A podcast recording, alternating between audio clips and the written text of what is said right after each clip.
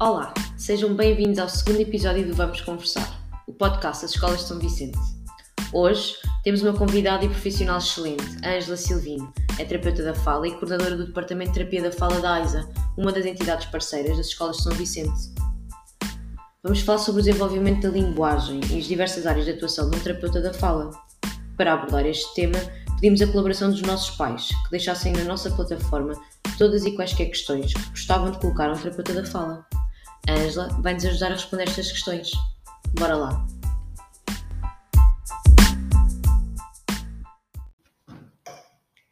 Olá, Ângela, bem-vinda. Olá, tudo Obrigada por estares aqui. bem? De nada, é um prazer. Eu gostava de começar pelo princípio e te apresentares, porque as pessoas não te conhecem ou não conhecem Muito todas. bem, Exato. E, e depois também faz um bocadinho de como é que iniciaste neste mundo da terapia da fala. Se sempre soubeste, se foi assim uma coisa. Ótimo. É um bom desafio. Então, eu sou a Ângela Silvino, sou terapeuta da fala. Ahm, iniciei a minha atividade profissional há cerca de 15 anos, aqui no Conselho de Cascais, numa instituição que é a AISA, uma IPSS. Ah, aliás, foi assim que os nossos caminhos se cruzaram, portanto, a AISA, a. IPSS e as escolas de São Vicente nesta troca ahm, relativamente aos serviços de terapia de fala. Um, e, e, portanto, de facto, uh, trabalhar com crianças uh, é um mundo e é um mundo que nos preenche bastante um, e, portanto, faz-me todo o sentido uh, a terapia da fala. Mas quando me perguntaste sobre se sempre soube, acho que sim, acho que no fundo sempre soube o que é que eu queria fazer que era trabalhar com a comunicação um, junto das crianças. Inicialmente eram os idosos, portanto eu achei que, que devolver o dom da palavra a quem a tivesse perdido um, seria, seria o meu trabalho, mas de facto as pessoas não dão muito valor mais tarde uh, à questão da comunicação, é mais na parte da higiene pessoal e Claro. manter uh, aqui a mobilidade. E depressa o serviço na AISA ficou cheio de crianças e, portanto, eu acabei por ajustar o meu percurso profissional e a minha formação ao desenvolvimento infantil, nomeadamente na área da linguagem oral e depois a escrita, que também é também uma área que me apaixona bastante. que é todo outro mundo. Exatamente. Uh, portanto, pronto, este é um bocadinho daquilo que, que sou. Gosto muito destas parcerias que nós temos. Acho que tanto a nossa instituição como as outras ganham bastante neste, nesta troca uh, de impressões, ir às escolas, estar com as educadoras, conhecer outras crianças, falar com os pais. Um, todos ganhamos. É portanto, As escolas de São Vicente certamente ganharam imenso. e nós também. Para quem não sabe, a Ângela também já foi dar formação mais do que uma vez ah, pronto, aos nossos colaboradores, às nossas educadoras, e é realmente uma aprendizagem sempre que falamos um bocadinho contigo, não é? É É, exatamente. é ótimo. Ah, neste sentido, e, e da importância do desenvolvimento infantil e, e da linguagem especialmente, ahm, eu queria falar aqui um tema, especialmente agora que estamos aqui na fase pós-pandemia, que é o impacto que realmente a pandemia teve no desenvolvimento da linguagem, que é uma coisa que eu noto todos os dias Uhum. nas escolas, nas nossas crianças, mas acho que é, que é super interessante também saber a tua opinião enquanto Sim, a minha opinião, no fundo, ainda está a ser aqui um bocadinho formada, porque nós precisamos muito da evidência científica. Claro que nós sentimos isto no nosso Uhum. dia a dia, mas os estudos científicos começam agora a ser, a ser publicados e a trazerem-nos algumas informações muito válidas neste sentido. Mas é evidente que ter uma máscara na cara eh, faz perder muita informação eh, para a linguagem, não é? O ponto de articulação das palavras, a própria, a própria leitura das expressões, porque a linguagem não é só o falar, não é? A linguagem é todo um, mundo de comunicação que é para a linguagem, portanto, a extra-linguagem, e no fundo a pandemia trouxe-nos em primeiro lugar esta máscara na, na frente da cara, que, que tirou aqui muitas características ao desenvolvimento e, neste caso, à procura de informações sobre a fala. Um, e depois temos outra questão que é o meio, não é? Portanto, Uhum. deixámos de ter crianças em, em- em- no meio, entre elas, a, a é? viver experiências para estarem confinadas em casa, com os pais muitas das vezes a trabalharem super ocupados e efetivamente o tempo e a disponibilidade que nós podíamos ter para dedicar às crianças também nos foi tirado e isso tudo com toda a certeza terá repercussões, no- quer na linguagem, eh, quer noutras áreas do desenvolvimento. Mas sim, eh, alguns dos estudos que eu já tive a oportunidade de ler vêm provar e, e não só na linguagem, mas nas outras áreas do desenvolvimento. completamente. não é? O desenvolvimento a todos os níveis é feito nesta interação social e comunicativa. Aquilo que eu também sinto e que não posso deixar de dizer é que um, as crianças que aparentam ter um desenvolvimento normal rapidamente conseguem recuperar uhum. estas questões. O problema são aqueles meninos que, de alguma forma, já tinham questões na linguagem ou outras no desenvolvimento, então isto só veio piorar uh, nesse sentido. Nós também sentimos a necessidade de, deste ser o tema para o nosso segundo episódio, exatamente porque é neste momento as problemáticas que mais vemos nas escolas. E, e tendo em constante conexão com os pais e educadores, são dúvidas que surgem a toda a hora. Uhum. E, e por isso eu perguntei aos nossos pais e às nossas educadoras para nos deixarem as suas dúvidas, as suas questões, curiosidades. E, e, e, foi isso que trouxe aqui. Gostava de te perguntar diretamente deles para ti. Um, as primeiras que vou fazer são aqui à volta dos sinais de alerta, uhum. que acho que é por onde começamos, não é? Um, e a primeira pergunta diz: Quais os sinais de alerta para que os pais procurem o apoio em terapia da fala ao nível da linguagem, já que cada criança tem o seu ritmo próprio de aprendizagem e muitas vezes dão um salto no desenvolvimento praticamente de um dia para o outro. E ainda nesta onda, foi esta, esta agora pergunta, foi uma educadora que fez, que diz quando nos devemos preocupar com a linguagem, no pré-escolar ou na creche. Um, e até meteu o exemplo, que acho que é uma frase que deve ouvir com bastante frequência, que é eu percebo tudo o que o meu filho diz, ele fala imenso, mas a educadora e os pares não o percebem e ele fica irritado por causa disto. Bom, já é um sinal de alerta. Já é um sinal de alerta, exato. Uh, eu acho que a linguagem deve ser sempre uma preocupação. Aliás, deve começar um pouco antes da comunicação.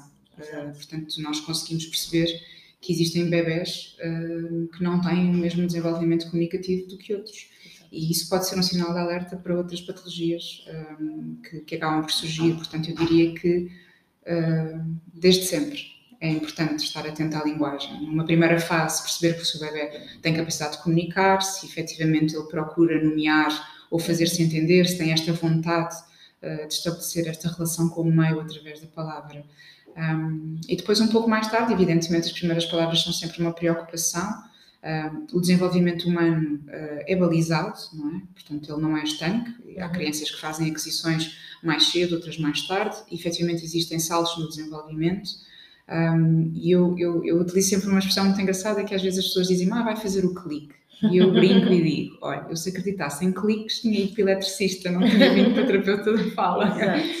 Porque efetivamente é verdade que o desenvolvimento faz uh, por etapas e por saltos, uh, mas existem características que, apesar desse salto evolutivo, se mantêm e são essas que nos preocupam. Portanto, uma criança que não diz as primeiras palavras entre os 12 é? e os 24 e que depois atrasa todo o desenvolvimento da fala, portanto, todos os outros amigos já fazem frase, ele continua a dizer palavras isoladas, todos os outros amigos já se conseguem fazer compreender e este menino ainda utiliza bastante o gesto. Tem a ver um bocadinho com o, o desvio que acontece perante o meio em que ela está inserida.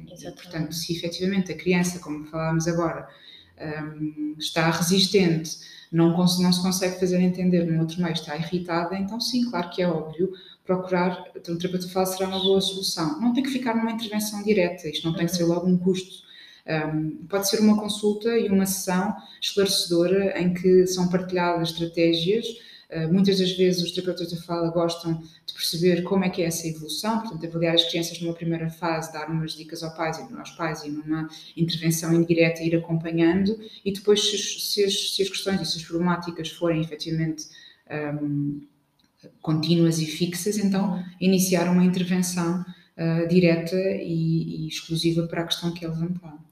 Olha, ainda bem que tocaste nesse assunto, porque sei que é de facto uma preocupação para muitas famílias, que esta ideia de ter que pôr as crianças logo numa intervenção e associar logo custos a este processo. Um, e o facto de realmente ficar aqui mais uma vez explícito que não é o caso, acho que vai descansar muitas famílias. Nisso as parcerias são importantes, não é? Até para tirar aqui esta, este, esta mítica claro. Eh, de que é preciso fazer uma intervenção. Muitas das vezes há orientações que resultam, porque lá está, o tal desenvolvimento vai permitir que a criança chegue à etapa que é suposto. Portanto, nem todos fazemos tudo ao mesmo tempo, portanto, isso é, é uma é suposto, não é? Mas, mas há realmente balizas, não é? E temos que, que estar é. atentos na minha opinião, a terapia da fala é um nome muito redutor para a vossa profissão, não é? Eu costumo dizer que fomos mal batizados. É isso, foram mal batizados completamente. Ah, porque realmente vocês conseguem começar a trabalhar e a ajudar famílias e crianças desde cedo, não é? desde a amamentação, e, e, temos perguntas neste sentido, uhum. não é? Qual é que é a importância da amamentação na aquisição da linguagem? Nós, propriamente na aquisição da linguagem, não, não sei se faria esse salto tão grande. Uhum. Falarei de uma coisa um bocadinho mais específica, que nós, nós, nós eh, articulamos os sons da fala pelo mesmo local onde comemos, por onde Exato. respiramos, um, por, onde, por onde deglutimos e, portanto, um, esta parte orofacial, toda ela é extremamente importante para, para o desenvolvimento correto da fala.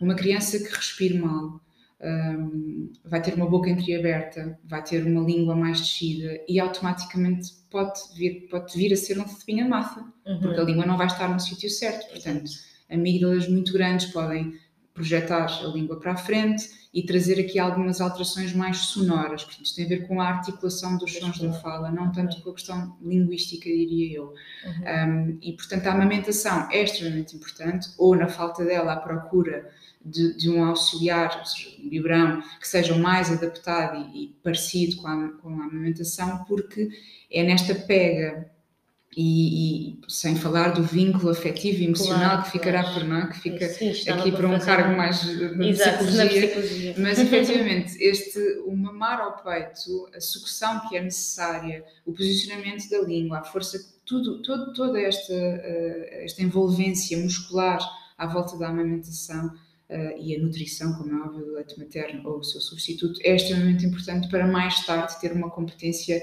oral muscular, digamos assim, das funções uh, que, que, estão ligadas ao orofacial para se poderem desenvolver. Portanto, sem dúvida, temos registros de muitas crianças que não fizeram bem a pega ao peito, por exemplo, tinham um freio curto, veio-se a perceber mais tarde, e depois não conseguiam articular o L, porque tendo um freio curto a língua não conseguia fazer esta elevação, e portanto isto podia ter sido detectado logo na altura em que a pega não era bem realizada, porque havia aqui esta questão física do freio curto que não permitia depois a língua ter o movimento necessário, portanto, sem dúvida é importante. Pronto, depois temos aqui mais umas quantas perguntas relativamente a, a como é que a deglutição e mastigação afeta aqui também o desenvolvimento da linguagem. Nós já falámos mais, um bocadinho sobre isto, uh, mas tens alguma coisa a acrescentar?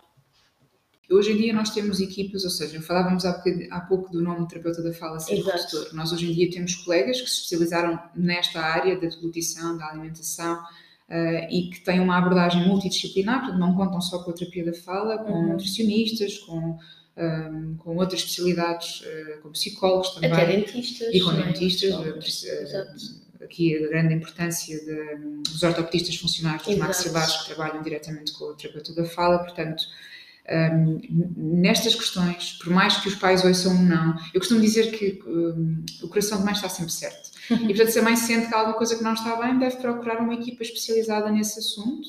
Uh, claro, pedir ao pediatra a referência uh, que tem, mas procurar uma equipa especializada, especializada que possa dar resposta a todas estas questões que estão relacionadas aqui com a alimentação, porque a alimentação, sem dúvida, é extremamente importante, não só para as questões da fala, mas uh, para tudo o que nos rodeia, não é? Porque a alimentação, em, então em Portugal, é super importante, nós ainda somos o povo que fica à mesa a conversar, portanto, é tudo verdade. isto uh, tem muita influência, uh, é uma coisa que nos deixa, nós enquanto pais, muito nervosos, não é? Uhum. Os meus filhos não comem, não uhum. conseguem comer, o que é que será que acontece quando eu não estou na escola?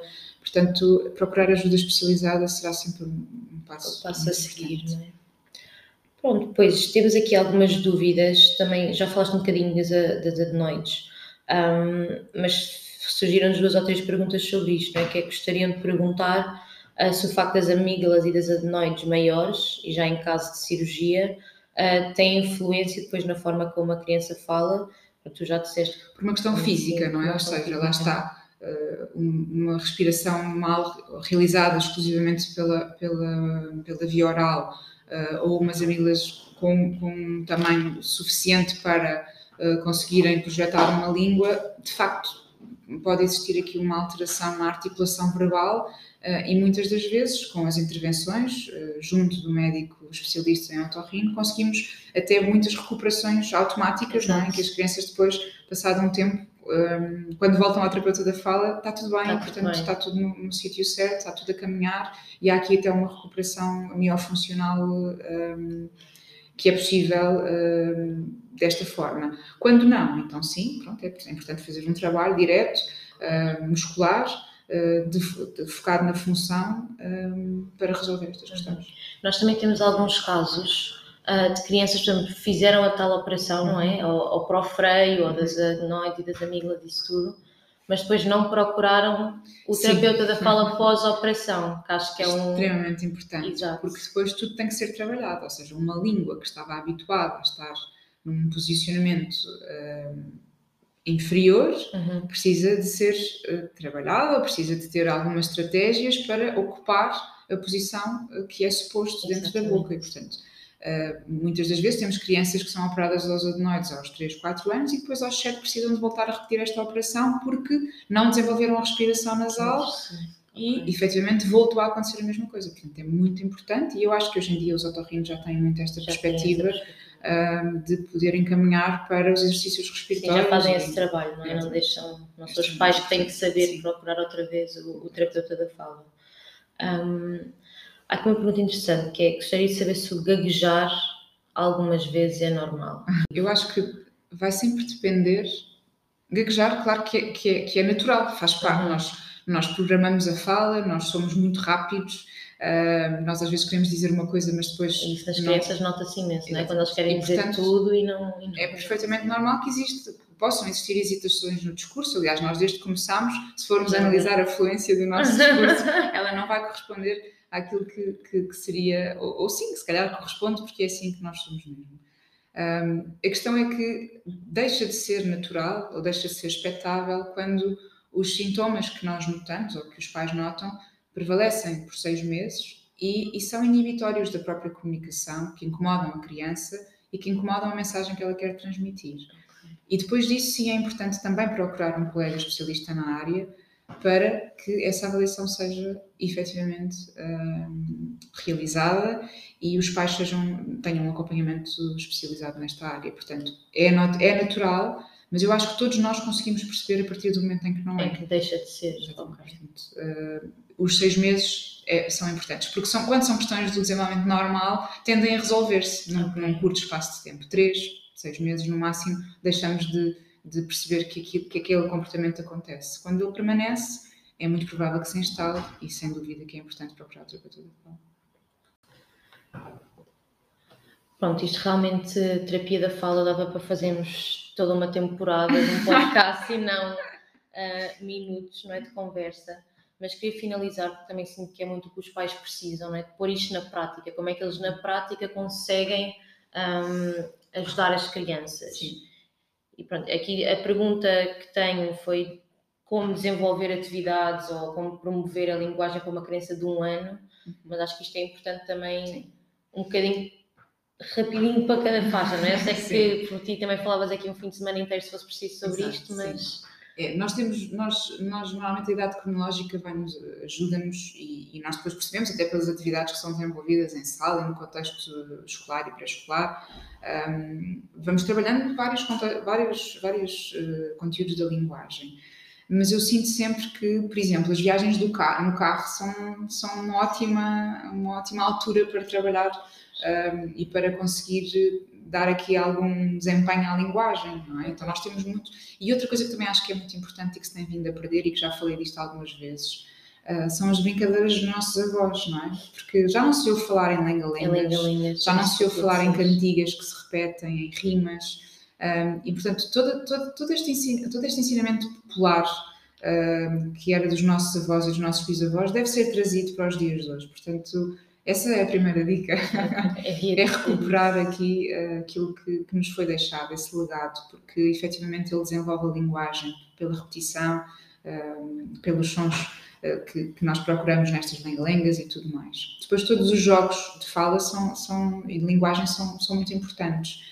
Um, através, logo de um, um, com um ano eu diria que trabalhar tudo que sejam sons é importante como é que faz o som da cobra, como é que faz o som da água, todas é importante que eles consigam ter esta noção que é através destes sons que depois vão construindo significado, quando juntam, constroem um significado, uh, dão um significado de facto àquela palavra. Portanto, os sons uh, são muito importantes. E depois trabalhar muito isto que é a cada coisa corresponde o um nome. Não é? Pode não ser logo o nome certo, não é? Porque sim, nem, sim, sempre sim. não temos disponível no nosso repertório todos os sons logo com o ano, mas é importante ir fazendo esta, esta, associação. esta associação e depois pedir muito solicitar muito a comunicação e a participação da criança nesta comunicação. É? O que é que tu uhum. queres? Dá-me. É isto que querias? Diz lá. Uh, portanto, é um bocadinho de chamar a criança e responsabilizá-la pelo papel que ela tem na comunicação e depois na linguagem. Depois, mais tarde, começar a expandir este vocabulário, não é? Portanto, de que cor é que era, o que é que ele fez, conta-me lá, o que é que fizemos hoje,